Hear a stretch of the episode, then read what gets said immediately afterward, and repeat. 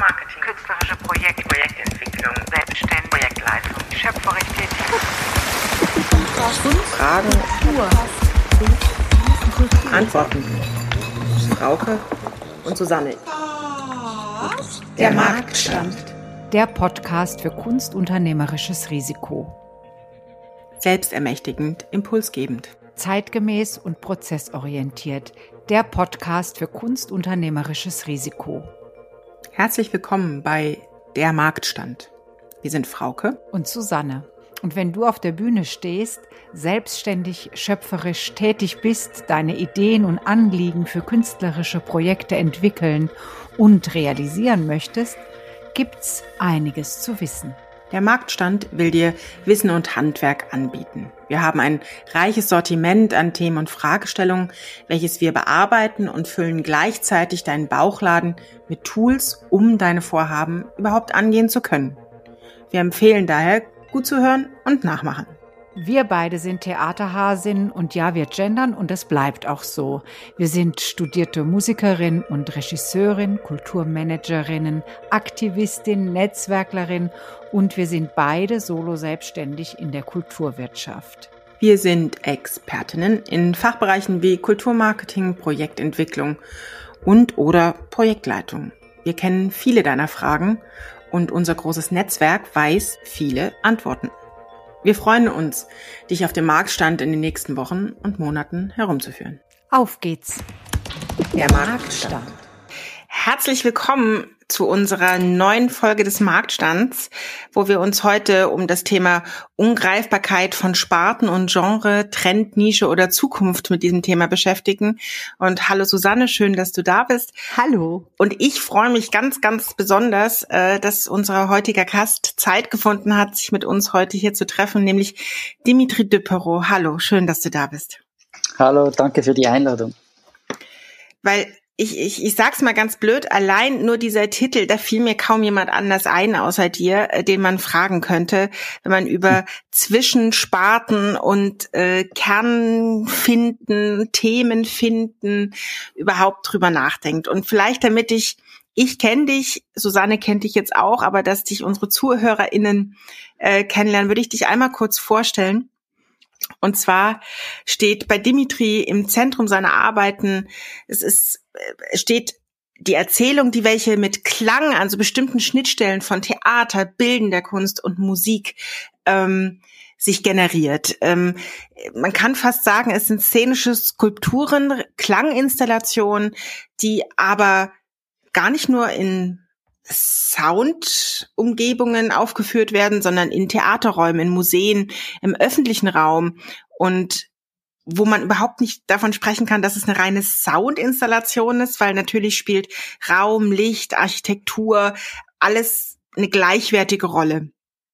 Ähm, Dimitri Duperot ist Regisseur, ist DJ, ist Soundartist, ist bildender Künstler, Lehrbeauftragter noch an der ZHDG in Zürich und eigentlich ein Tausendsasser und ja, einfach eine große Künstlerpersönlichkeit, die zwischen performativen, musikalischen Künsten sich seit vielen Jahren bewegt. Schön, dass du da bist. Die ganzen Preise würden wir einfach unten einmal aufzählen. Das, glaube ich, ist ein bisschen viel, wenn ich das jetzt hier alles aufzähle. Schön, dass du da bist. Danke. Beeindruckend, wenn du das alles so sagst. Ne, das aber ist aber immer so, oder? Ja. Wenn jemand anders die eigene Vita sagt, dann wird's immer seltsam. Mhm, ein bisschen ja, stimmt. ich verstehe das. Aber damit wir dich jetzt auch mal unabhängig dieser beeindruckenden Vita vielleicht etwas kennenlernen, würden wir uns erlauben, dir einfach unsere kleinen Fragen zu stellen. Und du reagierst einfach nur aus dem Bauch. Susanne, magst du vielleicht anfangen? Ja, gerne. Mm, selber kochen oder essen gehen? Wow. Ähm, da liebe ich beides. Aber ähm, selber kochen tut schon sehr gut. Ich koche sehr gerne. Schön. Beziehungsmensch oder Lonely Wolf? Uff, auch da glaube ich beides. Ich finde, ähm, ähm, das Lonely brauche ich, um dann auch Beziehungsmensch zu sein. Aber ich glaube, ich bin schon sehr beruhigt, wenn ich mit Leuten bin, mit Menschen, mit Freunden, Freundinnen. Das äh, tut mir sehr gut. Antiquitäten oder moderner Design oder moderne Designermöbel? ja, ich glaube, moderne Designermöbel, weiß nicht, aber Antiquitäten. Ja, ihr seht, ich sage immer beides. Ich bin, das Thema hat schon begonnen. Ja, eben. Wir haben es schon erwischt. Zwischendrin, Alter. Dann mache ich dir, glaube ich, jetzt einfach. Tradition oder Innovation? Ja, du hast es mir einfach gemacht. Ne? Ja, ich würde sagen schon Innovation, wobei ich finde es ein großes Wort und auch ein strapaziertes Wort, aber äh, bin ich völlig Aber, bei dir. Da kommen wir, glaube ich, gleich nochmal drauf, ja. ähm, wenn wir über, wenn wir ins Thema einsteigen, oder? Mhm. Problem- oder lösungsorientiert? Oh, ich liebe Probleme, aber, aber ich bin oh. lösungsorientiert. Nein, ich finde Probleme einfach erzählen, die können einfach so wahnsinnig ähm, ergiebig sein, aber gut, auch da Probleme können schwer sein, aber ich finde zum Beispiel in Proben, wenn etwas nicht klappt oder auf der Bühne, wenn irgendwie ein, ein Fehler passiert, das, da mhm. lernt man ja oft so vieles und oft integriert, kannst du das so viel davon gleich integrieren in die Arbeit und weil, weil sich eben das Leben erzählt dann, wenn, wenn es nicht so kontrolliert ist. Jetzt hast du schon den, eigentlich den Eingang gefunden, ne? Geschichten erzählen, Leben erzählen. Und das betrifft ja deine Arbeit ganz konkret. Und Geschichten und Leben zu erzählen ist ja völlig unabhängig der Sparten- und Genredefinition. Hm, meines Erachtens nutzt man diese immer, um sich einfacher in der Verortung zu machen, der persönlichen und auch der Werke und der Künstler, die uns gegenüberstehen und der Kunstwerke. Aber diese scharfe Abgrenzung von Sparten und Definitionen? Liegt darin eher eine Gefahr oder eine Chance oder was ist denn das? Kannst hm. du das aus deiner Sicht bezeichnen als jemand, der sich permanent dazwischen bewegt und trotzdem Geschichten erzählt? Gut, das ist eine riesige Frage, aber ich glaube, es, es, es braucht, wir brauchen ja irgendwie eine Orientierung und für das sind Sporten ja nicht zwingend schlecht. Und ich, im Gegenteil, ich glaube, es ist auch sehr individuell, wo man sich bewegen möchte, wo, wo wohin, wo, wo sich eine Person wohlfühlt. Und, und vielleicht, wenn eine Biografie wie meine, die sich eben zwischen den Sparten bewegt hat, die, die konnte das ja auch nur, weil es gewisse Definitionen gibt. Und, und das heißt, ich konnte dort einen Dialog aufrechterhalten, ich konnte mich schreiben, ich konnte auch irgendwo durch eine Position äh, definieren, dank dem dazwischen und mit dem dazwischen. Also ich glaube, es, es, es, ich finde es immer schwierig, wenn man zu fest in Dualitäten spricht, weil, weil letztendlich ist es ein großes Ganzes. Und die Frage ist, welche Qualität an Dialog, an Verhandlung wir, wir hochhalten gegenüber dem, was, was vorhanden ist und wie offen sind wir für, für ein Gespräch oder für eine Aushandlung der verschiedenen äh, Sichtweisen. Mhm. Es hat sich ja ein Stück weit, du hast gesagt, du konntest deine Biografie ja auch nur so aufbauen, weil diese Sparten so definiert sind, wie sie sind. Im aktuellen oder ja schon einige Jahre im im Diskurs reden wir ja viel über Interdisziplinarität, über, über Transdisziplinarität.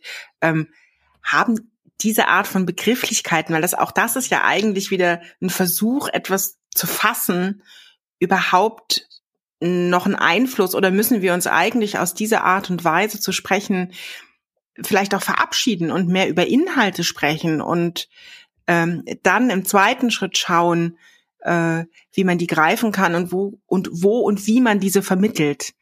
Mhm.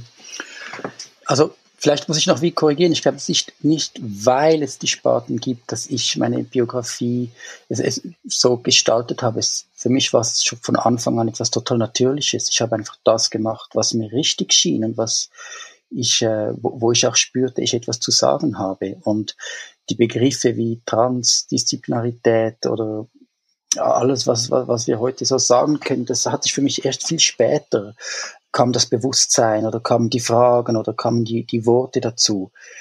Viel eher war es einfach ein Bedürfnis und ein, ein, ein Machen wollen und Suchen und Probieren. Ähm, und jetzt musst du mich aber erinnern, was ja. war deine Ich, ich hack da mal eben ein, weil ich das ähm, finde ich, äh, also mm, dieses richtig fühlen, sich richtig fühlen, ist eine Sache. Zu wissen, was man zu sagen hat oder zu fühlen, dass man etwas zu sagen hat und auch zu wissen, dass man das, dass nur man selber das Bestimmte sagen kann, ist eine Sache. Aber wie ist es denn, wer will das hören? Also wie mhm. finde ich denn die passenden äh, das passende Gegenstück dazu. Mhm. Denn das ist ja genau das, was mhm. viele Menschen in, in Angst versetzt. Wie bist mhm. du damit umgegangen?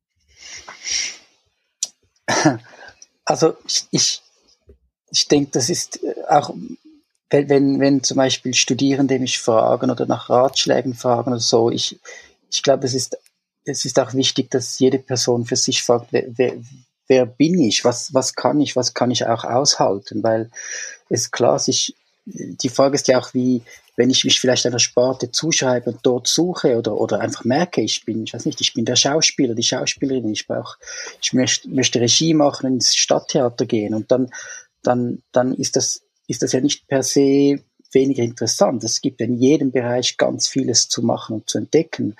Und vielleicht gehört, ist Teil der Entscheidung, falls die so bewusst getroffen werden kann, auch zu spüren, wie viel halte ich aus, weil das dieses Undefinierte ist nicht nur einfach. Es gibt wie so noch viel mehr, dass ich äh, ähm, tragen muss, wie zum Beispiel eine gewisse Legitimation. Ich glaube, es gibt viele Leute, die, auch wenn wir solche Gespräche haben, die mir sagen, ich musste studieren, weil weil ich hatte das Gefühl, sonst wäre ich nicht legitim in dem, was ich mache. Oder ich, ich, ich, für mich ist es wichtig, dass ich ähm, äh, äh, ganz klar weiß, ich mache die und die Form von Musik oder ich bin eben im Stadttheater, weil, weil das ist eine, eine, ein Rahmen, der mir sagt, äh, äh der mir einen Halt gibt. Und das muss ich dann nicht auch noch tragen.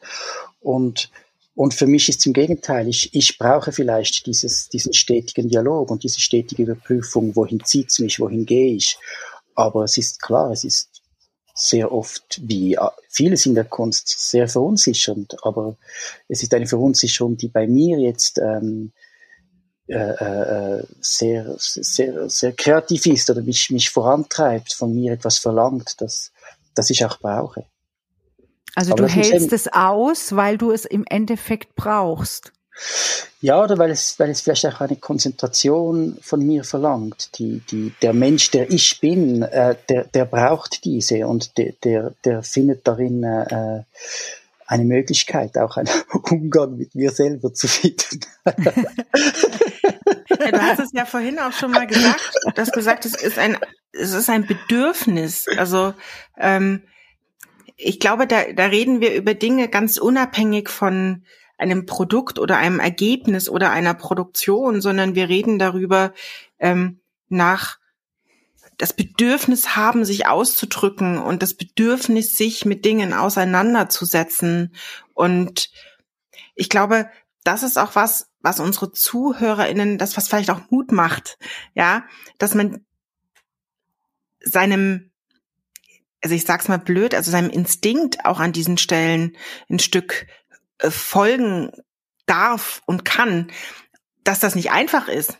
Da bin ich völlig beide, dass es um Aushalten geht, ja nicht nur über eine inhaltliche Ebene, ja, also das ist ja, ich sag's mal, es ist ja kein Libretto, was vor dir liegt oder kein Stück, was vor dir liegt, sondern du musst aushalten, dich auf dieser Suche zu bewegen, um einen Gedanken, um eine Idee überhaupt formulieren zu können. Ähm, du hast gesagt, das Aushalten inhaltlich, aber was ja noch damit einhergeht, das Aushalten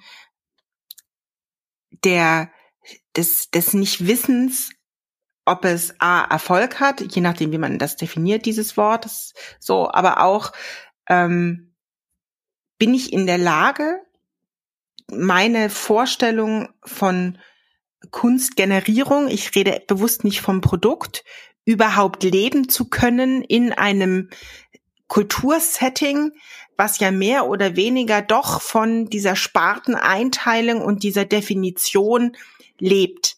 Das heißt, ich oder in dem Falle du als Künstler bewegst dich letztlich ohne ein Versprechen. Also es geht um Vertrauen auch ein Stück weit, oder? Oh, was meinst du mit ohne ein Versprechen? Also ohne ein Versprechen eines fertigen Produktes, eines einer fertigen mhm. Produktion, mhm. einem äh, in einem Antrag steht dann drinne, da kommt jetzt raus das oder da passiert jetzt jenes. Ähm, das heißt ja auch, das ist eine Sonderlingrolle, die ein unglaubliches mhm. Vertrauen eines Gegenübers einfordert. Mhm.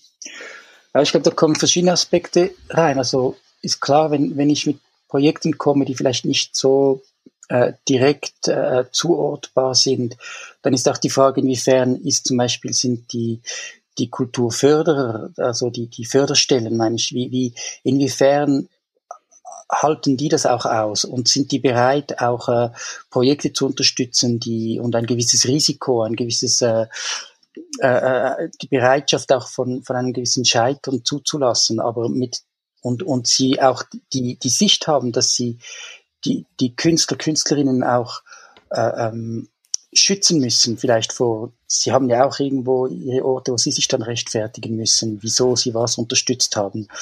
Und, und da was, da was meinst du denn mit schützen müssen?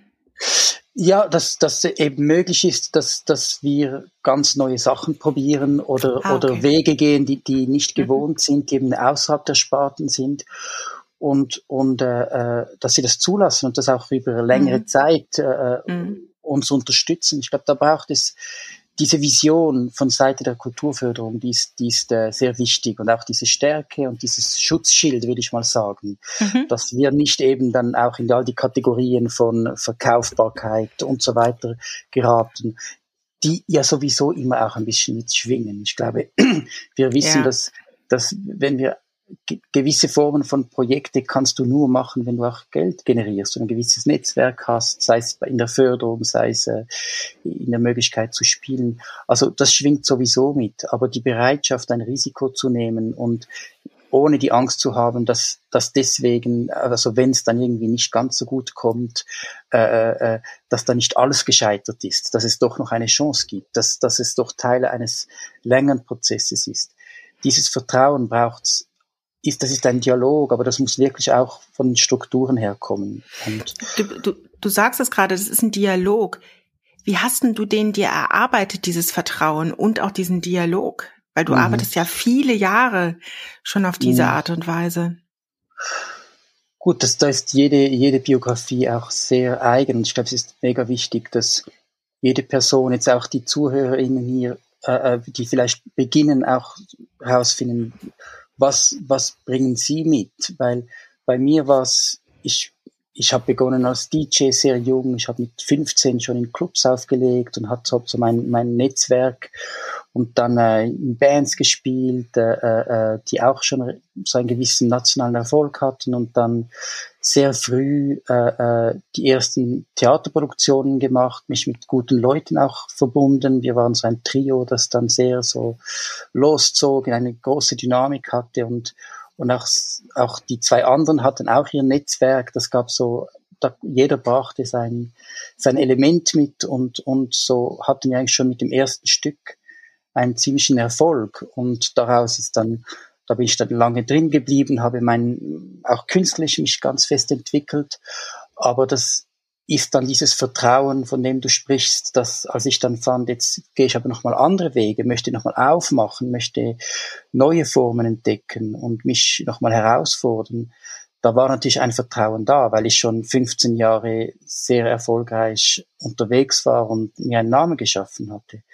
Aber ich denke, es ist auch ohne diese Geschichte bin ich jetzt der Meinung, äh, ohne das selbst gelebt zu haben, ist eben auch möglich, äh, äh sich äh, einer gewissen äh, Zuordnung zu entziehen. Und, und das ist auch die Frage, wo, wo ist die eigene Kraft, wo, wo, wo merke ich, dass ich, äh, dass ich das, was ich erzähle, wirklich erzählt, wo, worin bin ich, was möchte ich wirklich äh, vermitteln? Und, und, und ich glaube, jede Person, die vielleicht dass ich eine Ausbildung gemacht hat, also hat ja auch einen Background und kann es erzählen, ich mach, ich will heute das probieren, weil ich komme von da und da, ich habe vielleicht die Schauspielschule gemacht und, und jetzt möchte ich mich aber dem gegenüber nochmal neu positionieren, weil ich habe zwar das und das gelernt, aber jetzt probiere ich es mal anders.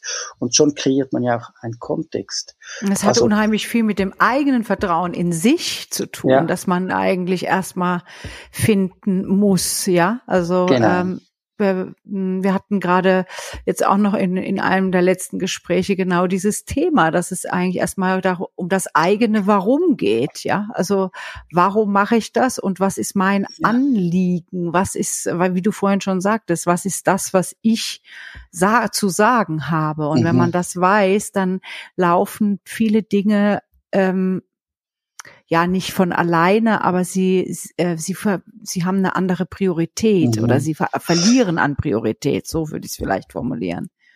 Ja, und ich denke, äh, was Frauke vorher noch in der Frage hatte, ist ja auch, wenn ich ein, ein Projekt mache, äh, äh das eben vielleicht zwischen den Sparten ist, wo, wo äh, wo, wo vielleicht die, die das programmieren sollen dann oder, oder unterstützen sollen, vielleicht noch nicht gerade verstehen, was es ist, liegt, ist schon ein gewisser Aufwand oder, oder ist es wahnsinnig wichtig, dass ich auch äh, äh, selbst immer mitdenke, ja, wo, woher, wer könnte das zeigen, in welchem Kontext, was ist die Sprache, wie man eine solche Geschichte vielleicht erzählt und einem Publikum nahe bringt. Also das Vertrauen schaffen auch in die, die sie dann auch zeigen, vielleicht wollen, aber auch nicht sofort wissen, wie und, und, und wie erzähle ich das. Und da ein stetiges Mitdenken. Was ist mein Netzwerk?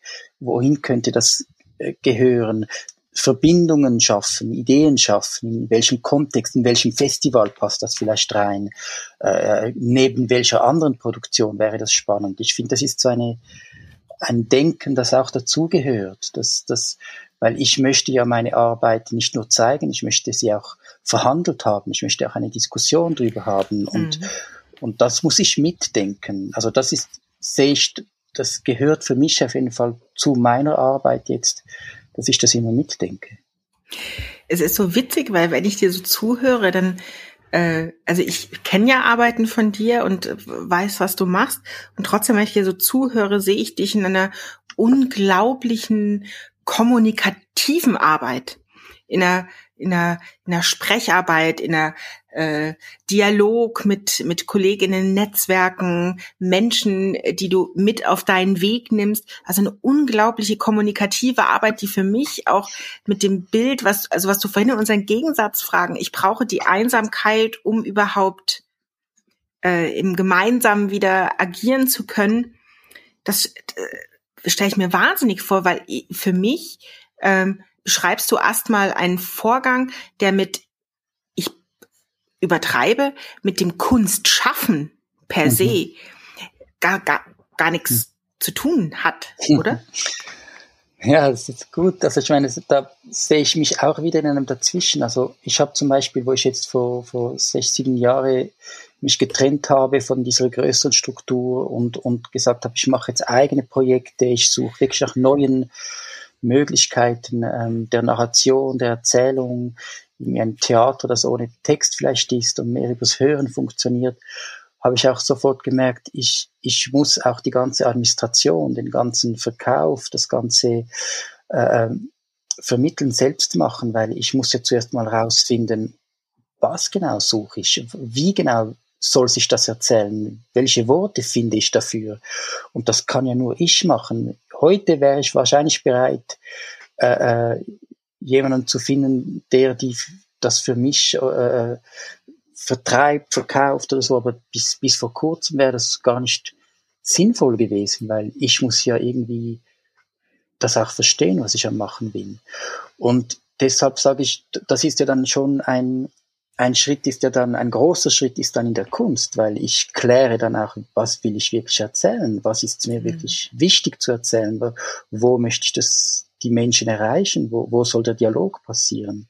Also die beiden Sachen ergänzen sich auch äh, und äh, helfen einander oder unter, unterstützen einander. Das Formulieren müssen, das Erklären müssen, klärt auch wieder das künstlerische Schaffen und umgekehrt. Mhm. Mhm. Finde ich unbedingt, ja. Ja. Mhm. Viel interessant. Also, weil in, ich denke so ein bisschen an unsere ZuhörerInnen.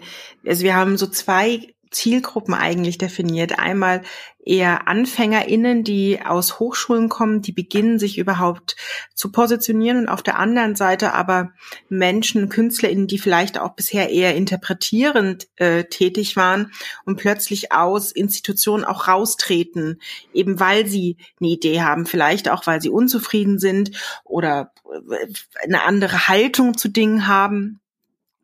Und denen Vertrauen zu geben, ihren Überlegungen zu folgen.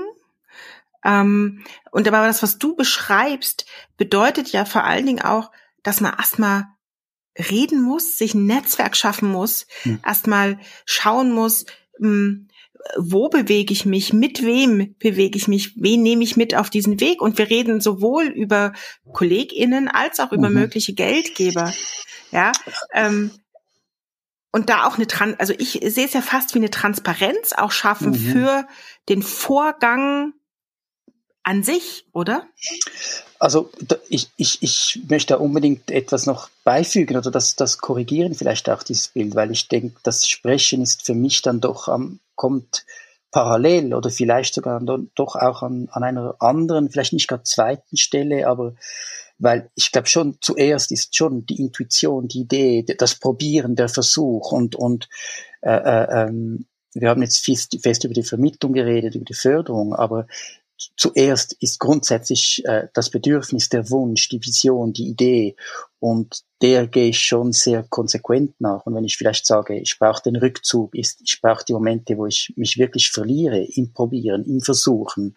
Und da ist natürlich auch ein, ein, der ganze Kreationsprozess ist immens wichtig und ich, wenn ich eine neue Idee habe, beginne ich sehr früh gleich mit Versuche, weil wir wissen ja, dass alle Ideen sind eigentlich erst interessant, wenn wir damit begonnen haben, sie umzusetzen. Erst sie dann zu sie zu tun, dann, dann erzählen sie sich. Vorher sind sie Ideen und die sind immer gut, aber lebendig oder problematisch oder, oder wirklich ähm, etwas hergeben tun sie dann, wenn, wenn, wir, wenn wir sie überprüfen, wenn wir damit arbeiten. Dann, dann Darf ich da nochmal einhaken, weil ich das so wichtig finde? Entschuldigung, wenn ich dich jetzt ganz ja. grob unterbreche, aber das, ähm, also das erlebt, an diesen Punkt kommt man sehr häufig auch in unseren Gesprächen. Also die Idee ist das eine, sie zu tun. Du sagst, du fängst sehr früh an zu tun, wenn du die mhm. Idee hast. Hast, kennst du das Gefühl, ähm, der Hemmung auch ins Tun zu kommen? Oder ist das, wie, wie manövrierst du dich ins Tun? Ich kenne die Hemmung ganz gut und deshalb beginne ich sehr schnell auch zu tun, weil ich weiß, dass, dass, äh, dass, dass es einfach Zeit braucht, auch nachher dieses, äh, dieses Tun, dieses Gefühl von Scheitern, diese Unsicherheiten, äh, das sind ganz normale Meilensteine in jedem Prozess und die, die braucht's und dafür müssen sie aber angestoßen werden. Solange ich sie nicht anstoße, werden sie auch nicht passieren. Mhm. Und im Kopf äh, ist es einfach, äh, wenn ich ja möchte, dass ein Publikum das sieht, dann muss ich, muss es eben aus dem Kopf raus. Dann muss es eben etwas werden. Sonst können es ja die anderen, die lesen es mir ja nicht an der Stirn ab, wie, wie genial das alles da drinnen vor sich geht. Sondern es, es ist eben erst im Austausch. Und der Aha. erste Austausch ist der Versuch. Und wie ist es dann, wenn man etwas tut und also wie, wie ist, ähm, was ist Scheitern für dich? Das ist eine gute Frage. Ich, ich äh, je länger, mehr äh, gibt's, habe ich das Gefühl vom Scheitern nicht mehr so zwingend. Also weil, weil ich glaube eben auch, wenn, wenn ich etwas probiert habe und es irgendwie überhaupt nicht funktioniert, habe ich trotzdem was probiert. Und auch wenn es nur die Erkenntnis ist, dass ich, dass ich es noch nicht verstanden habe oder dass ich weiß, dass ich es eben noch nicht genau weiß, dann habe ich ja doch auch etwas entdeckt und es führt mich zum nächsten Versuch. Und wer weiß, in, in einem Kreationsprozess plötzlich greife ich eben doch wieder auf diese anfängliche Idee zurück, weil sie halt einen Weg brauchte, um, um verstanden zu werden. Wir reden ja hier auch von, das ist vielleicht noch wichtig für die Zuhörerinnen zu sagen, wir reden ja von einem Kreationsprozess bei mir jetzt, wo, wo ich keinen Text habe, wo, wo, wo, ich keine Vorgabe habe, die mir sagt, ähm, ich inszeniere jetzt keine Ahnung den Hamlet, sondern es ist ein weißes Blatt und ich habe Fragen, ich habe ich hab Zweifel, ich habe Dringlichkeiten und ich, ich stelle ein gewisses Feld an Fragen auf und, und gewisse ein gewisses Wissen äh, von was ich kann, was meine, meine Werkzeuge sind, meine Ausdrucksformen sind. Und dann gehe ich aber ackern, dann probiere ich, versuche ich und, und versuche herauszufinden, wie erzählt sich das am besten, wie kriege ich daraus einen Abend zum Beispiel, ein Stück, das eine Stunde lang etwas erzählt. Und also es ist wirklich Erfindung von Null auf. Und mhm. deshalb auch diesen langen Vorspann. Und deshalb kann ich auch sagen, ein erster Versuch verstehe ich vielleicht noch nicht, aber später im Erfindungsprozess kommt er dann zurück. Und ich glaube, das ist was, was ich wahnsinnig wichtig finde, diese, diese permanente Auseinandersetzung, die ist ja nicht für die Katz, ja, sondern man, man füllt ja wie einen Rucksack, sage ich immer, wie einen Rucksack oder wie so Weggläser im Keller. Und im richtigen Moment äh, trägt ja genau, man trägt diesen Rucksack ja mit und man kann den Weg ja nur gehen, weil man diesen Rucksack hat an diesen Stellen, der voll gefüllt ist mit, mit einzelnen Momenten und, ähm, und dann greift man aber, wenn man einen gewissen Weg gegangen ist und eben gearbeitet hat, sich die Referenzen erarbeitet hat, die hinter, was auch immer, vielleicht kommt man dann auch in der Bewertung eines solchen Versuches oder eines Wegglases dann noch mal zu ganz anderen Erkenntnissen. Also deswegen äh, bin ich ja auch immer jemand, wo ich sage, Leute arbeiten. Das ist nicht nur denken, sondern fangt an zu arbeiten. Ähm, es klingt total doof und es ist auch wahrscheinlich so ein bisschen fleißiges Lieschen oder so. Ich weiß es nicht. Ähm, aber Kunst machen und solche Projekte entwickeln ist nicht, ich sitze zu Hause und mal mir was aus, sondern das ist so ganz handfeste Arbeit. Mhm. Und ich glaube, das ist auch was, was total wichtig für unsere ZuhörerInnen ist.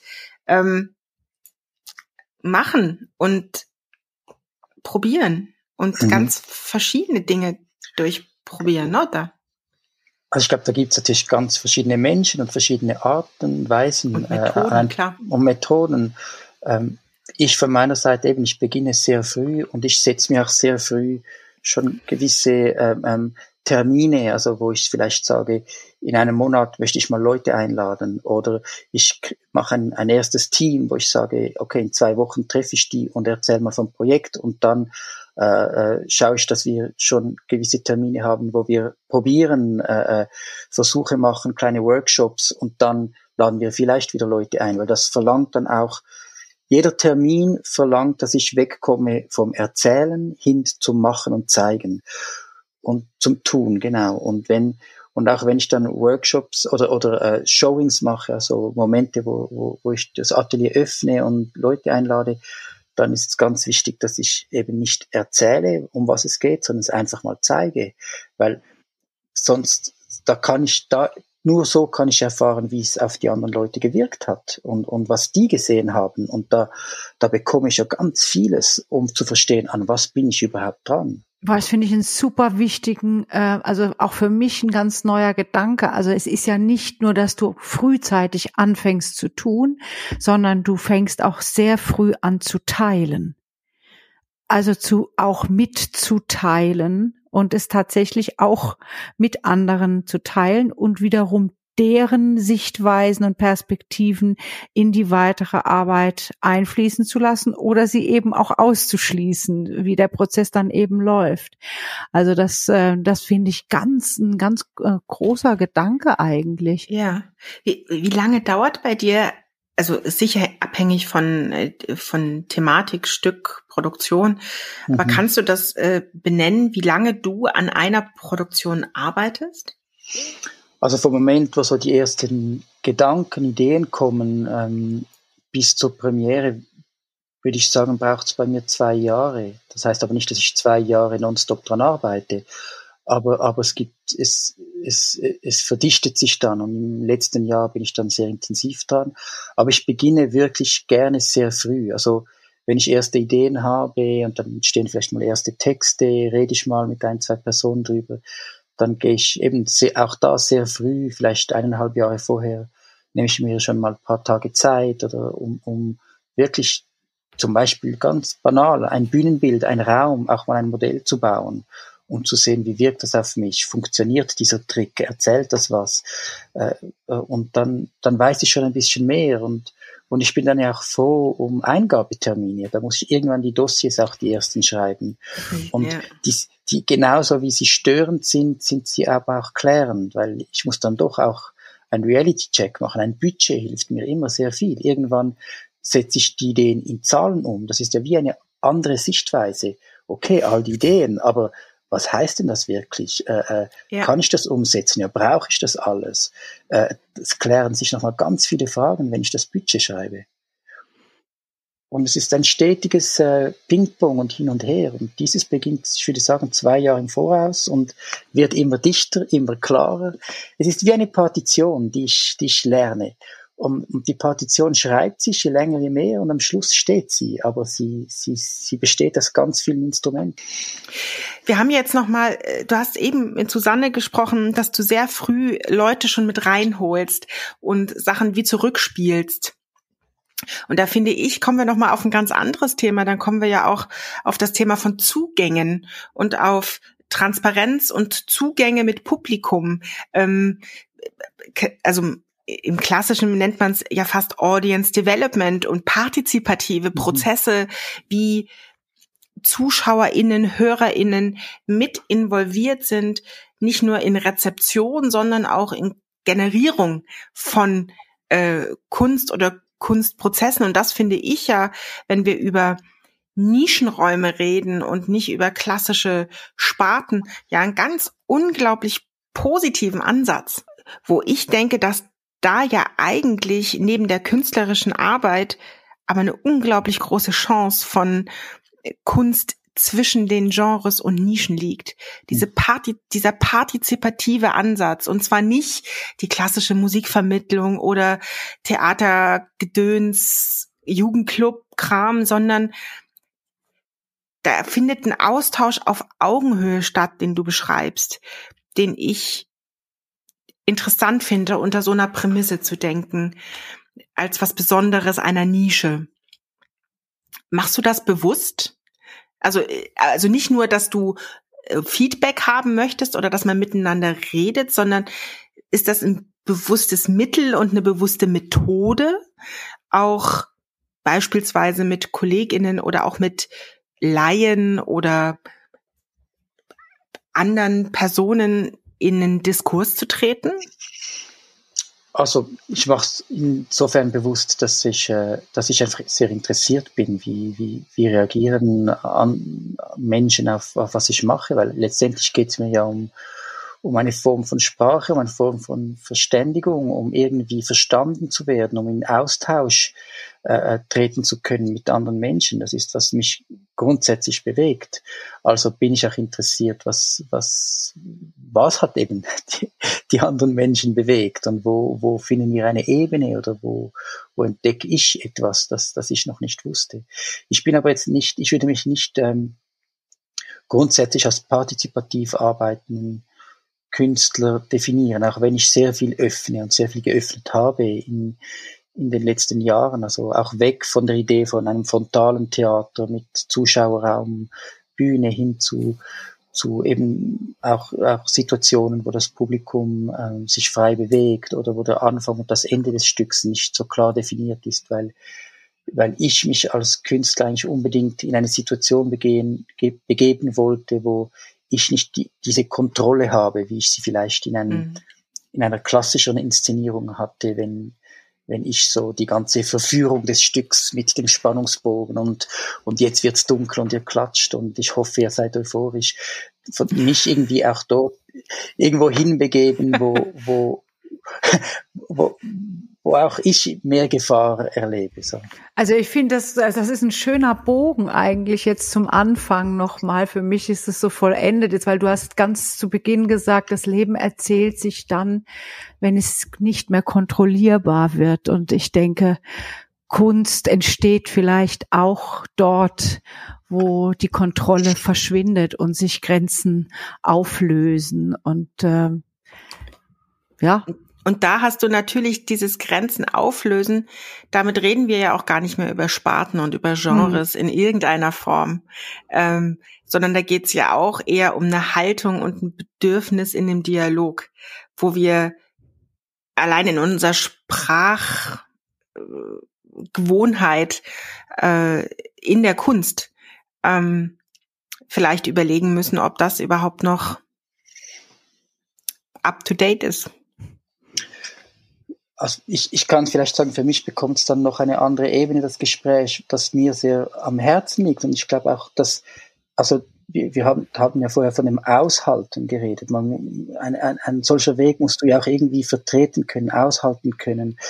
Und, und da, da geht es auch ganz viel um Ambivalentes, nicht unbedingt klar definiertes. Und, und ich denke, also wir wissen, wir leben ja heute in einer Zeit, wo, wo wahnsinnig viel nach sehr eindeutigem gesucht wird, nach klaren Meinungen, nach Definition, nach Definition von einem Wir. Aber es ist ja oft auch ein ausschließendes Wir. Also äh, wir sind die und die, also seid ihr es nicht. Und diese Zugehörigkeiten sind so sind so intensiv und, und ich glaube, was mich schon seit eh und je sehr bewegt, ist eben in diesem Dazwischen, dass es eben auch Verschiedenes nebeneinander existieren kann, das vielleicht unterschiedlich drauf schaut, anders reagiert. Und dort suche ich ja eben auch diese Reibung oder diesen, diesen Moment, wo ich eben auch nicht alles verstehe, aber was ich verstehe, ist, dass ich vielleicht diesen Prozess eben aushalten möchte oder generieren möchte, dass wir zusammen äh, verstehen, dass wir vielleicht noch nicht verstehen, ja. aber im besten Fall. Versteht ihr, was ich meine? Also, ja, total. Also das ist, aber ich finde das eigentlich eine ziemlich schöne Zusammenfassung auch. Ja, ja. Das gemeinsame Nicht-Verstehen des Verstehens, dass wir nichts verstehen. nicht immer oder nicht sofort und dass Nein. es auch okay ist. Ja. Und manchmal ja. auch nie oder? Absolut, ja. Also ja, die, äh, manchmal ist es zu komplex, es ist manchmal einfach zu komplex. Ja, und einfach, ich finde ja auch, dass man damit so ein bisschen diese, du hast es eben schon angedeutet, diese einfachen Eineindeutigkeiten und äh, Erklärungen einfach auch äh, ja nicht übergeht, aber hinterfragt. Also, weil mhm. damit macht man es ja auch wieder einfach. Da sind wir ja auch wieder in Definition und und, und äh, Grenzen ziehen und du gehörst dahin, du gehörst dahin und mhm. in der Erkenntnis, dass es vielleicht auch was anderes gibt. Also finde ich, und das mag eine sehr naive Vorstellung sein, aber ich finde da unglaublichen Trost drinne.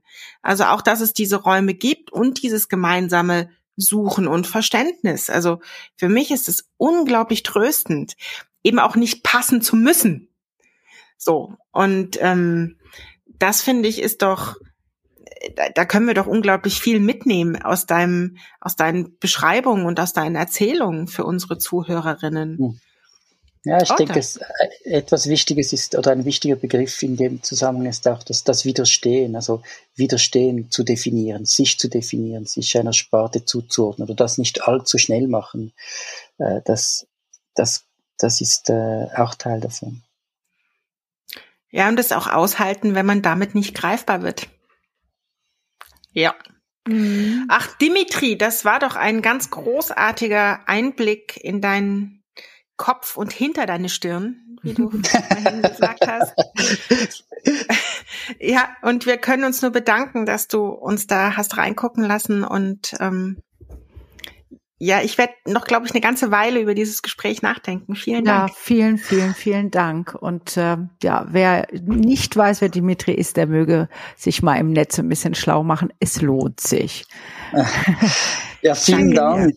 Vielen Dank und bis bald. Bis bald. Tschüss. Tschüss. Tschüss. Das war der Marktstand. Podcast für kunstunternehmerisches Risiko mit Dimitri de Perrault. Der Marktstand. Fragen Antworten. Ganz herzlichen Dank, dass du dabei warst. Drei Dinge sind uns zum Abschluss noch besonders wichtig. Erstens, wenn dich Fragen oder Anregungen zu dieser Folge oder vielleicht zu dem gesamten Podcast umtreiben, scheue dich bitte nicht, mit uns Kontakt aufzunehmen. Du erreichst uns unter susanne die-marktfrau.com oder post at fraukemeier.art. Zweitens, wenn dir die Folge gefallen hat, bewerte unseren Podcast gerne auf iTunes, um ihn somit für andere sichtbar zu machen. Drittens, noch besser, abonnieren direkt, somit verpasst du gar keine Folge mehr. Und übrigens, eine Empfehlung wäre auch nicht schlecht. Du findest unseren Podcast überall dort, wo es Podcasts gibt. Wir freuen uns aufs nächste Mal, du hoffentlich auch. Alles Liebe, Susanne und Frauke.